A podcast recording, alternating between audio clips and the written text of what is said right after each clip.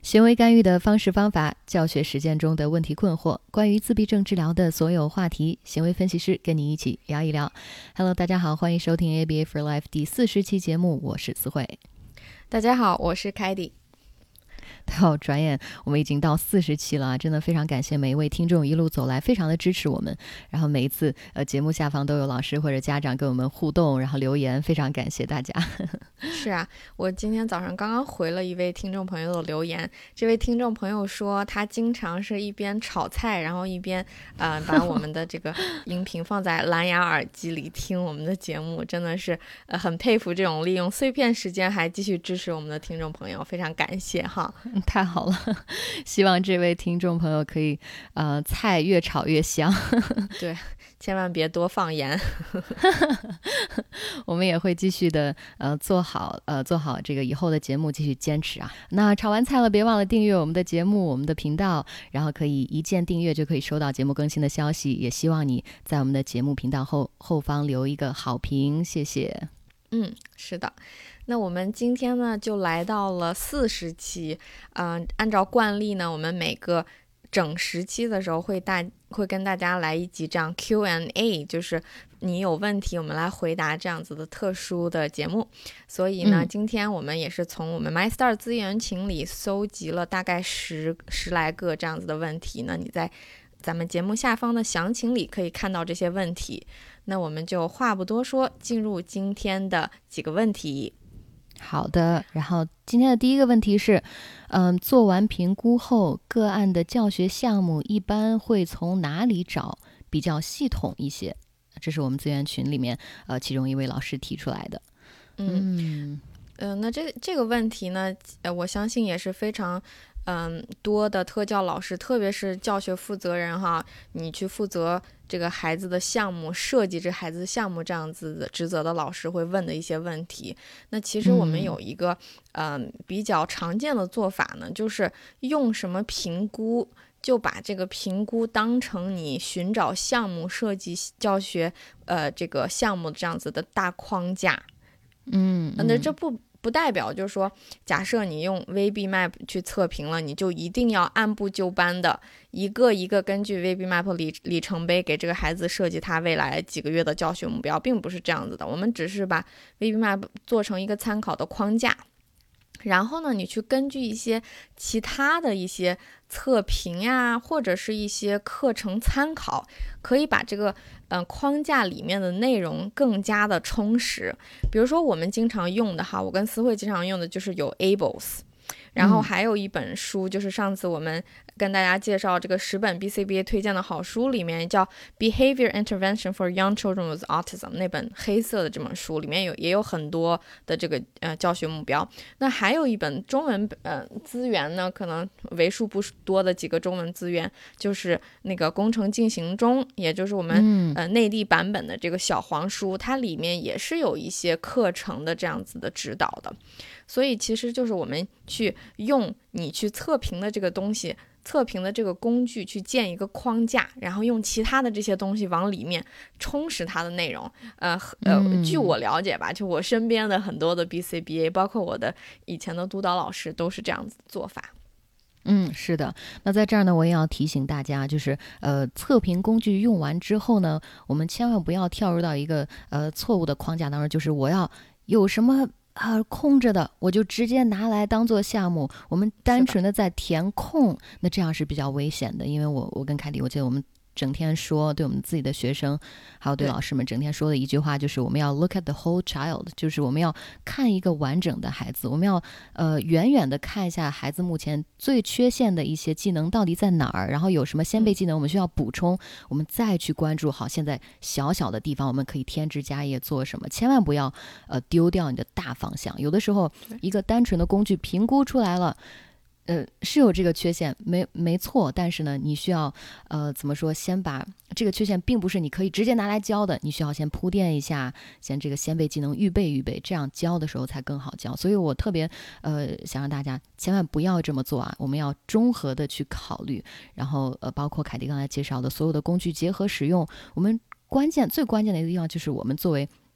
老师，呃，那我们要去用人的头脑去分析，这也是为什么我们是，呃，我的感觉不不能够很快的，我们这个行业啊，不能很快的用这个 AI 去 代替掉，因为我有些东西就跟医生一样，医生看对病人的这个病情望闻问切，很多时候是一个机器扫描一下看不出来的，所以我觉得还是重点在分析这两个字。是的，是的，分析的非常呃正正确哈，嗯。那我们进入下面一个呃问题，第二个问题是，呃，这位呃家长或者老师问，可以讲一讲区别强化的技巧吗？除了玩的时间长短、代币的数量、食物的大小，还有其他的技巧吗？嗯，其实我觉得这个技巧，我想，我觉得这位呃听众可能呃用另外一个词。呃，对我来说比较好理解哈，就是有有其他的例子嘛，因为区别性增强它本来就是一个技巧，对不对？所以所以我们这种玩的时间的长短、带币的数量，它只是一些例子。嗯，我认为在区别性强化中，对我们老师来说哈，最好控制的是什么呢？是社交强化物，因为你就控制你自己的身身体啊，你自己的这个给这孩子的注意力，呃，这是最好控制的一种强化物。所以社交强化物非常容易做到区别。性增强，千万我经常会跟我们的学生说，千万别忘了这个强化物里面哈，这不是物，有很多很多东西不是这个一个物体，比如说这个社交强化物，它就不是一个物体，所以呃，我们自己可以做到在给社交强化物的时候收放自如，比如说我们给一些大的反应，超大的反应是，或者是给一些小的反应。嗯，挺好的。然后大的反应呢，说哇，太棒了，超大的反应，耶，你做的太棒。然后给他一个大拥抱。所以这些我们大家都可以收放自如，控制自己的音量，控制自己的这种呃这种就是有多么的真诚去呃去表扬这个孩子，控制自己的一些肢体动作，控制自己的一些啊。给他的一些拥抱的这样力度呀，或者摸摸头呀、拍拍背呀这样子的动作。那除此之外呢，还有一些区别性增强，这也是我们经常会遇见的情况，就是我们选择不一样的。性质的强化物去增强，比如说我们呃，当这个孩子做的非常好的时候，我们可以给他一些一个很大的不一样的；做的不太好一般的时候，我们给一个小的，然后呃也是性质不相同的，性质比较低的这样子。那我就有一个例子，那我的一个个案，他特别特别喜欢，他上二年级哈，他喜欢一个游戏叫《我的世界》，我不知道大家。在国内是不是 也是比较流行，叫 Minecraft 我的世界啊，就是乐高小人那种挖矿呀、干嘛 打僵尸啊这种。所以呢，我用的一些技巧呢，就是当他这个反应一般般的时候，我给他一个呃这个我的世界的小贴画，一个小僵尸，一个小花，一个小工具这样贴画。那如果他的反应很很棒的时候，我特别特别想鼓励他的时候，我可能会呃。从我的包里拿出任天堂，说：“哇，你太棒了！我我要奖励你跟我玩五分钟的这个游戏机。”所以，我用了两个不同性质的强化物，这就是我刚刚这个例子的这个阐述哈。哦，也就是呃，孩子已经喜欢这个《我的世界》这种元素的这样的任何的强化物，所以你又给它分成了游戏的贴纸啊，玩玩游戏啊，或者看看这个游戏的这个《我的世界》的相关的游戏视频呀，就是呃，怎么着都是孩子喜欢的，可能他喜欢的有不同的级别吧，可能贴纸挺喜欢，哇，玩就特别喜欢，看视频就还好。只要你知道这个喜欢的程度，你就可以把控这个你的区别性增强。嗯，哎，我觉得很好，那希望可以帮帮助这位提出问题的老师或者家长。好的，那这是第二个问题，我们接下来看第三个问题。孩子现在处于发音阶段，元音出来了，这些个元音，辅音出来了，波波摩佛，呃呃，然后怎样操作能快速提高孩子的说话的主动性？老师说他还，老师说他还是发音觉得难，我在家怎样练习呢？目前我每天都在他读卡片，有些提高了，请指点。嗯，那这位家长担心的是主动性的这个问题哈，主动性是这个关键的点。那它关键的点是什么样的可以激发出孩子的主动性呢？那往往我们要找到一些我为什么要主动的原因。所以对于孩子来说，这个原因经常是动机。所以我们会比这种单纯的练习发音相比较哈，我们会更推荐去有功能性的练习这样子的讲话言语，用功能性的场所，比如说我们最重要的哈，对小龄的孩子最重要的就是提要求，我们在提要求的过程练练习发音，那这样子的孩子就会呃有了动机这个驱使之下，我才会一次一次去尝试。跟着妈妈说这个音，说的越来越标准，越来越好。如果是单纯一个我为发这个音得到一个不相关的一个东西，有些有的时候这个东西我都没有动机，那这样肯定做出来这种行为的质量是没办法比较的。所以是的。那咱们可以举个例子，孩子现在正好能说出来这些原因，又能说出来播这个音，哎，那我们可以呃找一找这个突破口啊。如果孩子正好特别喜欢吃，比如说吃包子这这个物品的话，呃，我们可以让孩子找机会在一天当中，比如说早餐的时间吧，早餐时间正好咱们今天吃的就是小包子，孩子特别喜欢，他又正好能练习这个音。那每次我们可以妈妈在让孩子，哎，宝宝你看我们今天要吃包子。嗯，可能前面几个回合跟孩子示范，哎，包子给你，包子给你小小块儿，然后后面我们得逗着孩子自己说了，因为你已经给这个孩子样样本，已经给他一点点，他已经说哇，真的很好吃。我又听到妈妈跟我说包子啊，我知道这个音是这么说的。然后后面几个回合我们逗着孩子来说，说出来再给他，这样的话，我觉得才能真正触及到这个呃妈妈所问题到这个呃所提。提的这个问题当中的这个主要的这个元素啊，就是主动性。因为你每天带他读这个包子的卡片的时候，你是永远练习不到孩子主动，因为你是他的这个读出来这个音是在你的说的说完的这个情况之下给模仿仿说出来的。是的，这个永远都不会练习主动性。所以希望这位老师或者家长可以从凯迪老师刚才说到的这个提要求出发，当然不代表我们不能够通过仿说继续。帮孩子产生更多的呃这个好的这个音节出来，但是要是主动性的话，是要练习这个从呃动机开始。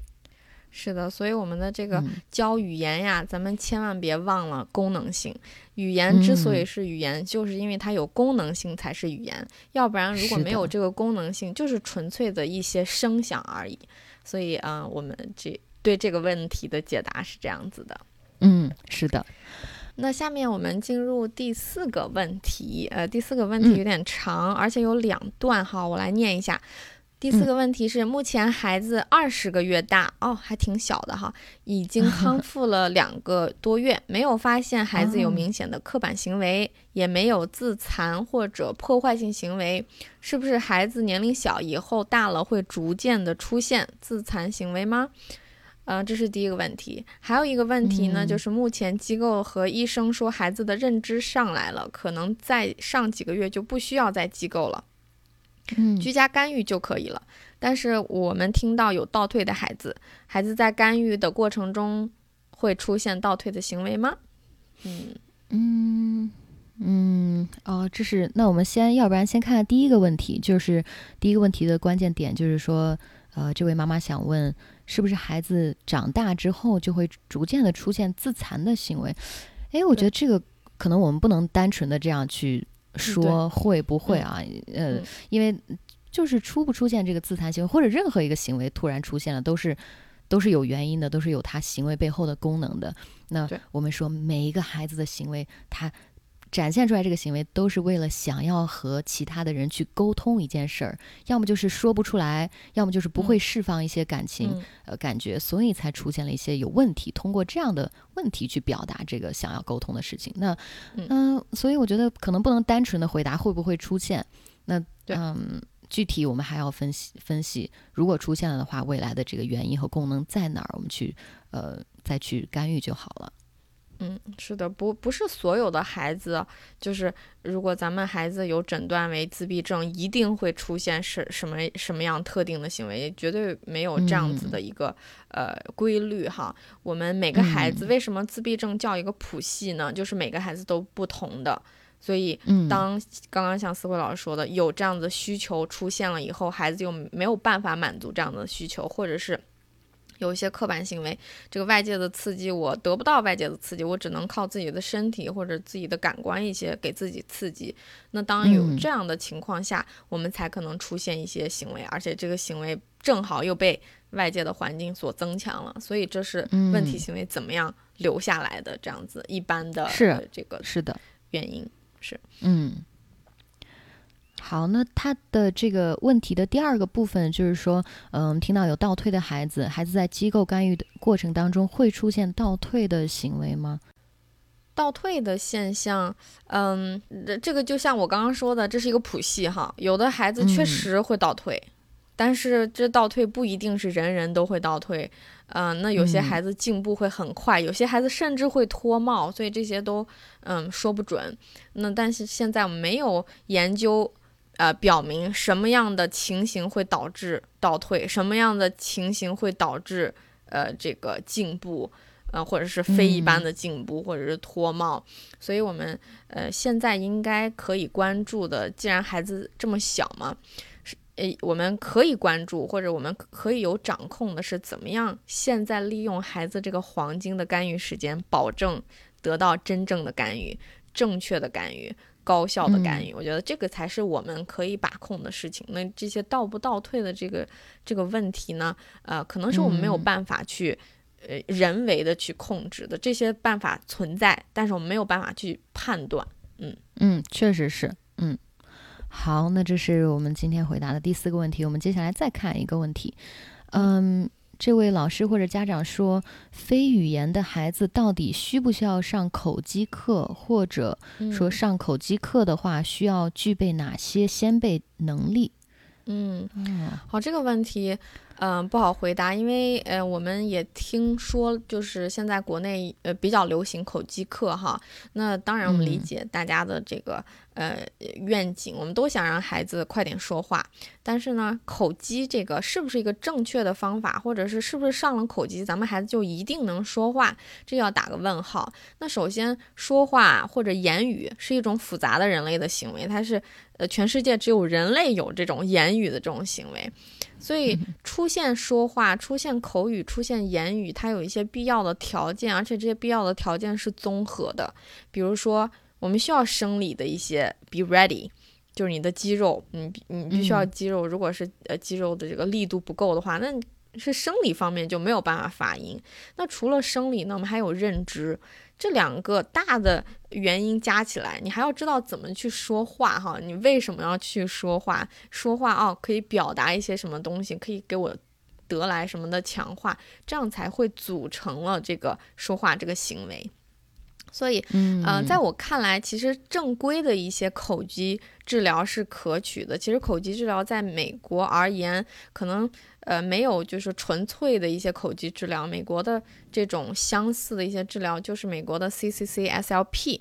呃，也就是注册的那个语言行为治疗师或者是语言病理学家他们做的。嗯，那我据我所知，哈，这个美国的。呃，注册的语言治疗师，他需要系统的学习人类的生理系统解剖学啊，他有一几门课都是解剖学，然后再结合一个完整的两到三年的研究生研究生课程，再加一些呃实践的小时，才可以拿到这个证。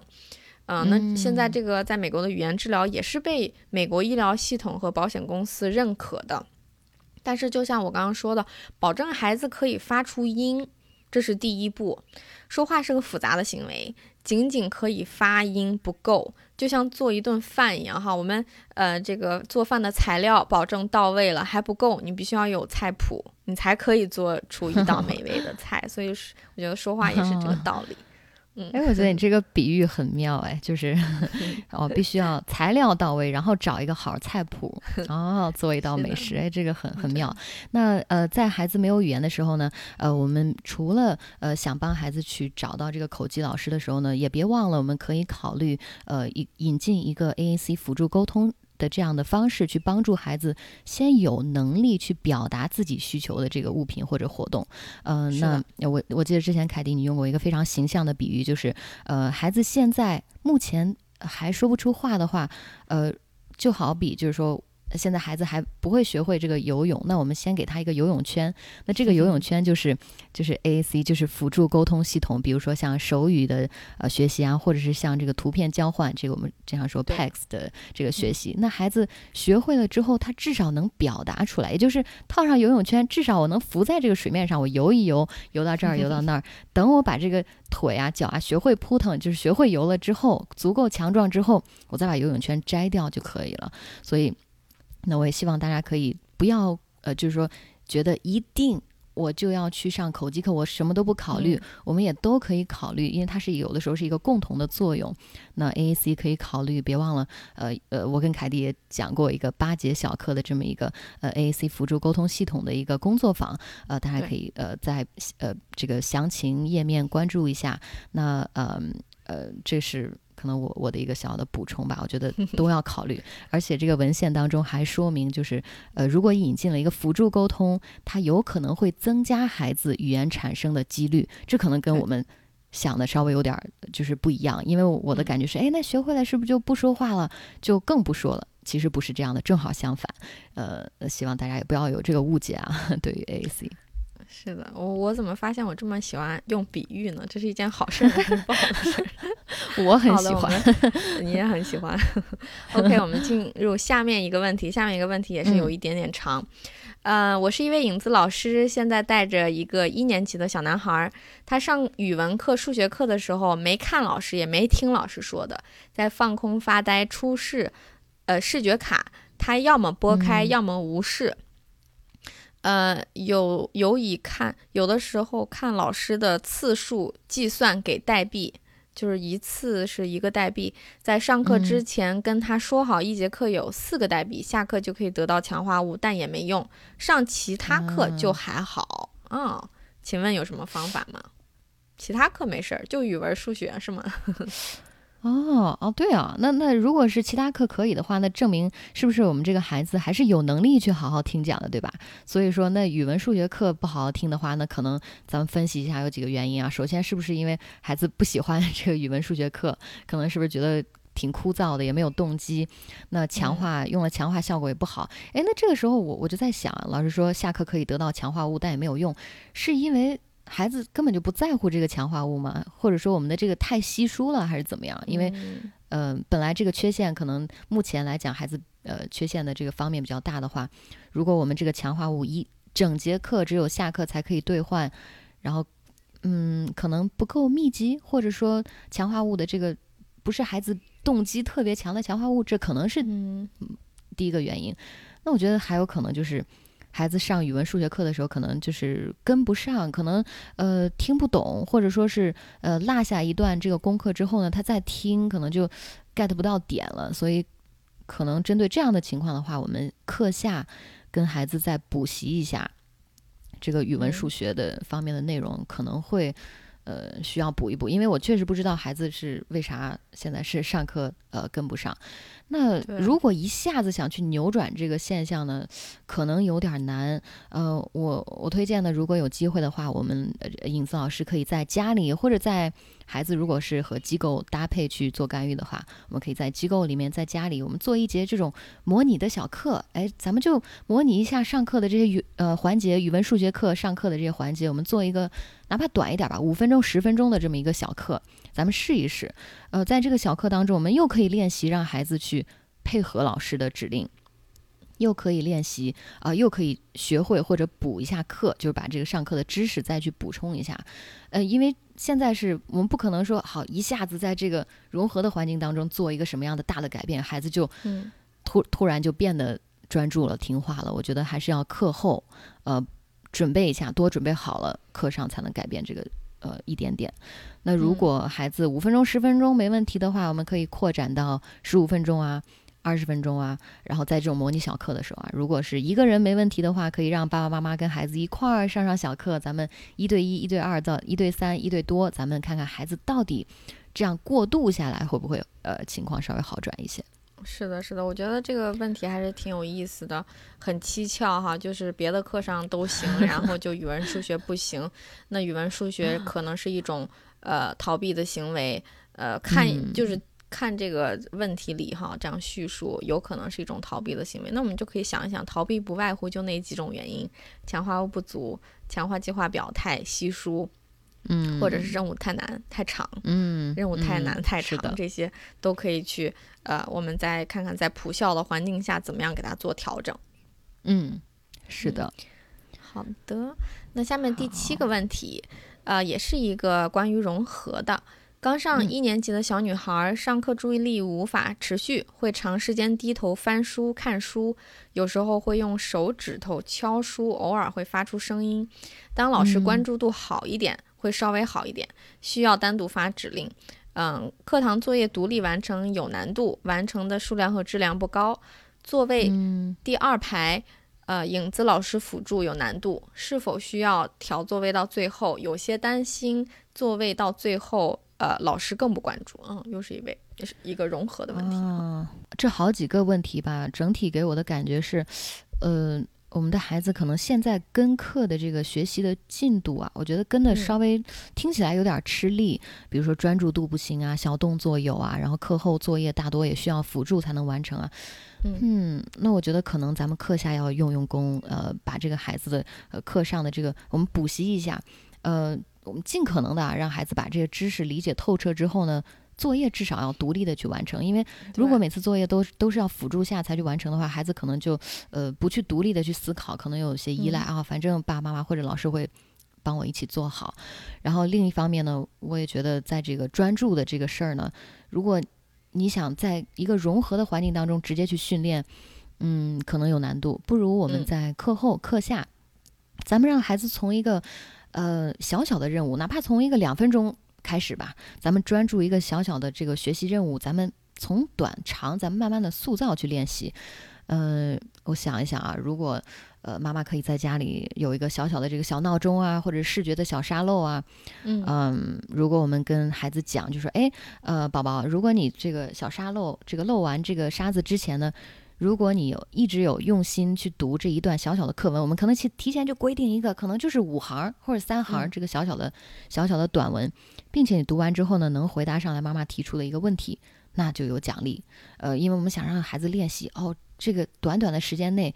先专注，先不要去走神儿啊，去离座儿什么的。同样同样道理啊，如果是呃做数学题的时候，咱们就规定，哎，下面这三道数学题，如果你能一口气做出来，眼睛不离开课本儿，然后呢也不离座儿，也不走神儿。妈妈就奖励。其实，呃，咱们嗯在做一件事儿，就是先把孩子建立在成功的基础之上，让他先短短的做一个专注的小的学习活动，然后再开始。嗯、因为我不确定直接训练一个长很长的这个教学活动，孩子我觉得比较难。我们先从短开始试一试。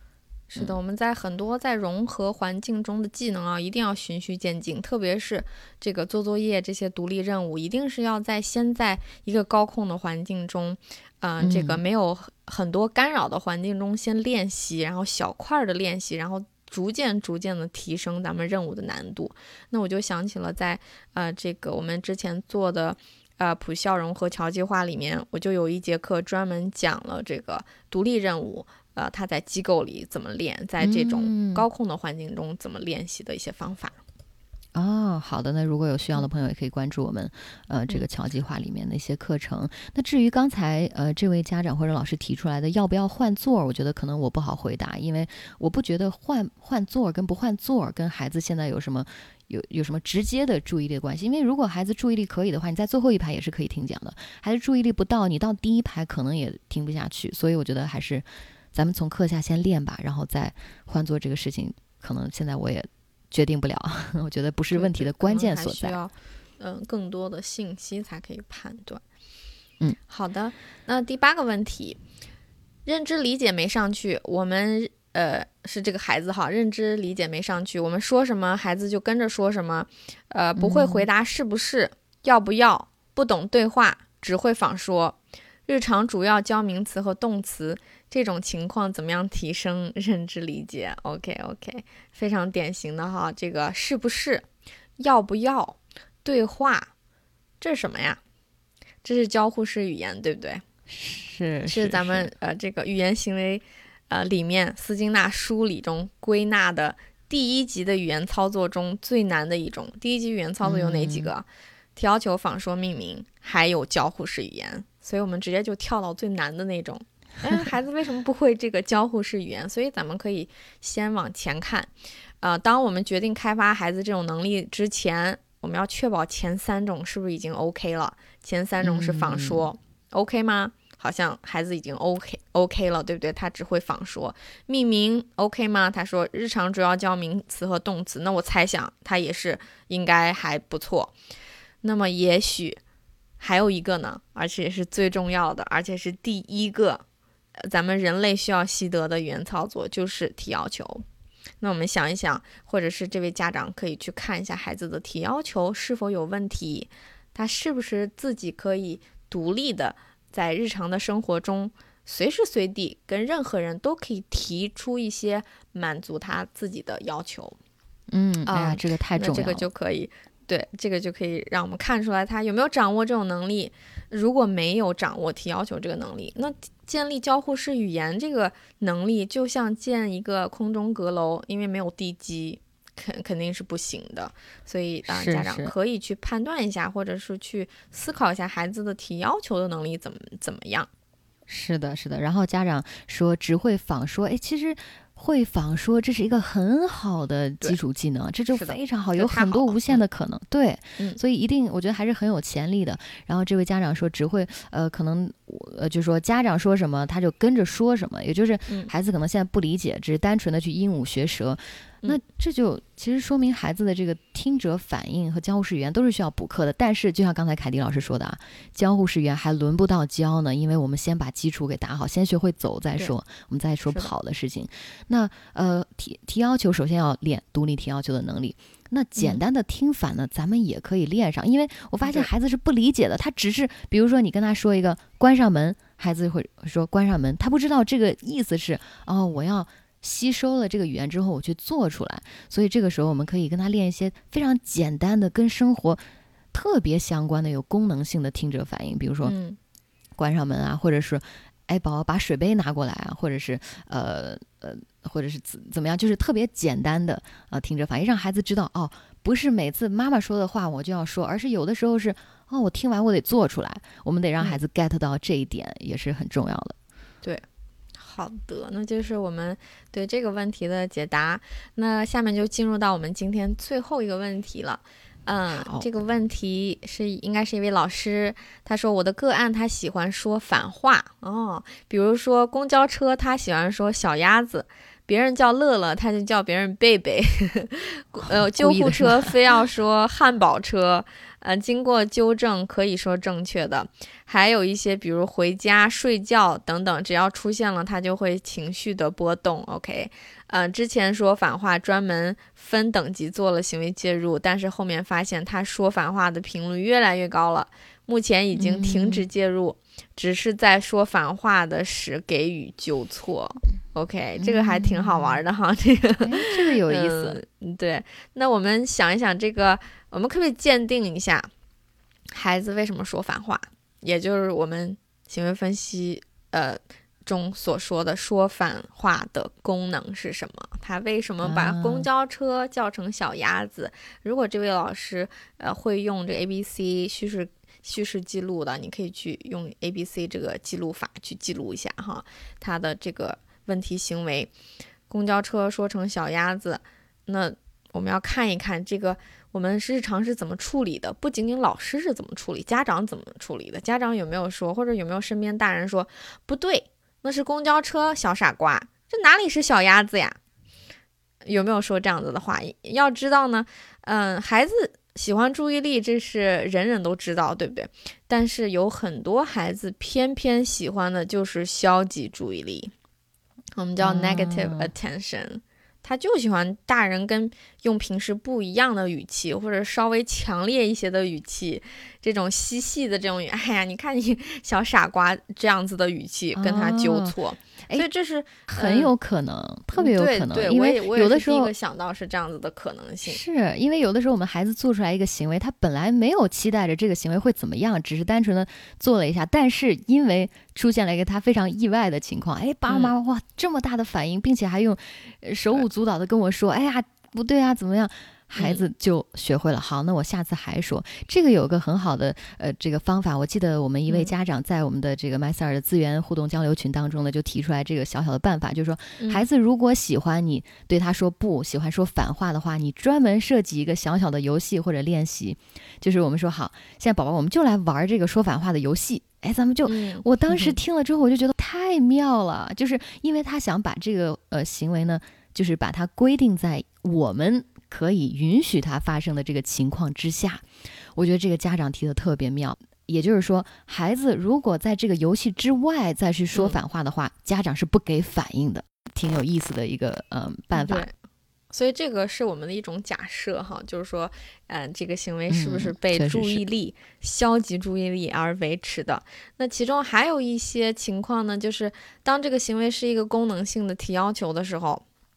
咱们有没有纠错？就是等于给注意力纠错了。比如说，孩子说我要小鸭子，然后，呃，我们手上有一个小公交车，然后我们说不对，这是公交车，嗯，现在给你，那外加。就是有给注意力，外加满足他的需求，这些都是维持行为的可能可能的原因哈。那我们不管怎么样，嗯，在这个老师的这个问题当中说，现在他说反话的频率越来越高了，那这个行为不减反增，背后肯定有一个维持行为频率增加的强化强化物，这个跑不了的。嗯，所以我们要把这个强化物。找出来到底是什么在维持这个问题，这个行为的频率越来越多、越来越高呢？也许这个问题就可以解决了。确实是一个行为的存在或者维持，一定有它背后的这个呃强化它的东西去正在就是 feed in，就是正在去呃让这个行为一直发生。对，嗯，那以上呢就是我们今天的。呃，九个问题哈。那如果大家还有继续其他的问题，可以等到我们下一次在我们群里搞这样的活动的时候给我们留言，或者你在我们节目下方呃评论区留言，我们也是可以看到的。